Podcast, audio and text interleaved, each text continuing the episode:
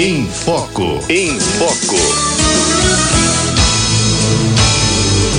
Educação. Educação. Com Simone Fusaro. Sabe que a doutora Simone Fusaro, né? Ela também é orientadora familiar educadora, orientadora familiar e toda sexta-feira está aqui com a gente. Aliás, eu quero abrir um parênteses aqui para agradecer a participação dela lá na Expo Católica, que foi sensacional. Aliás, semana passada ainda foi aniversário dela, né? Foi bem bacana aquela participação lá junto com a gente. Doutora, boa tarde, muito bem-vinda à sua reflexão. Boa tarde, tudo bem? Ótimo. É, hoje eu queria falar um pouquinho com vocês sobre a questão é, da importância dos pais e das mães terem muita temperança nesse processo de educação dos filhos. É, eu tenho visto hoje uma tendência muito grande a radicalizar as coisas. Né? Então, às vezes, a gente orienta os pais dizendo que, olha, é importante ter rotina, né? é importante que os filhos tenham uma rotina, a criança se sente segura com a rotina tal. Só que depois a gente vê que é, as pessoas montam essa rotina, né? Tem ali direitinho a rotina, mas se escravizam com isso.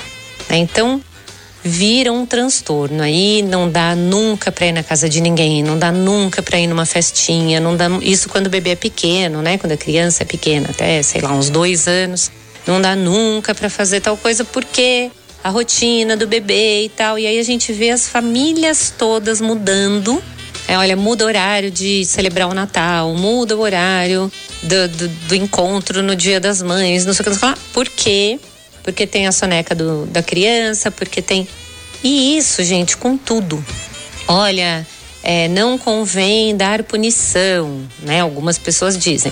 Aí nunca dá nenhuma punição, porque senão. Então, gente, eu queria lembrar, né, vocês, que o melhor do processo educativo é a prudência, né? A temperança. Então, avaliar cada situação, avaliar cada circunstância, avaliar se faz sentido dar uma punição, é, um castigo mais, mais é, firme, dependendo da situação, ou não, ou se ali vale conversar. Quer dizer, ir acostumando a criança, por exemplo, a dormir em outro lugar que não seja sempre aquele quarto, aquele berço, com aquela iluminação, com aquele som, né? Então, lembrar que é muito importante é, para o desenvolvimento da criança que ela vá tendo experiências diferentes, né? Que ela saiba, sim, que a rotina existe, que ela se sinta segura com a rotina, mas que também ela saiba que de vez em quando as coisas são um pouquinho diferentes. De vez em quando acontecem coisas diferentes e é lógico, vai trazer um pouquinho de dificuldade para o papai e para a mamãe.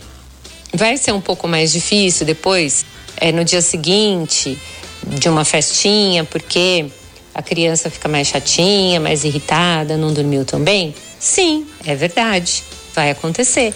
Mas tudo bem, passa passa e a criança aprende que existe a rotina e que existem experiências diferentes. E vai aprendendo a enfrentar tudo isso, vai aprendendo, vai ganhando repertório, vai ganhando capacidade de enfrentar as situações diferentes. E por que, que eu estou falando isso, gente? Porque eu tenho atendido muitos casais, muitas famílias que as crianças estão lá com três anos, quatro anos, ai, mas ele não, não consegue dormir fora de casa, não consegue dormir quando a luz é X. Não, ué, por quê? Porque não aprenderam. Porque nós poupamos a criança de várias experiências e acabamos é, dificultando esse processo de aprendizagem dela. Ela vai se tornando uma pessoa rígida, né? Que não, não, não aprende a, a se virar nas mais diferentes circunstâncias. É, então, espero que vocês reflitam aí sobre isso, que cada um faça um exame na sua casa, na sua família, como que está lidando com essas coisas.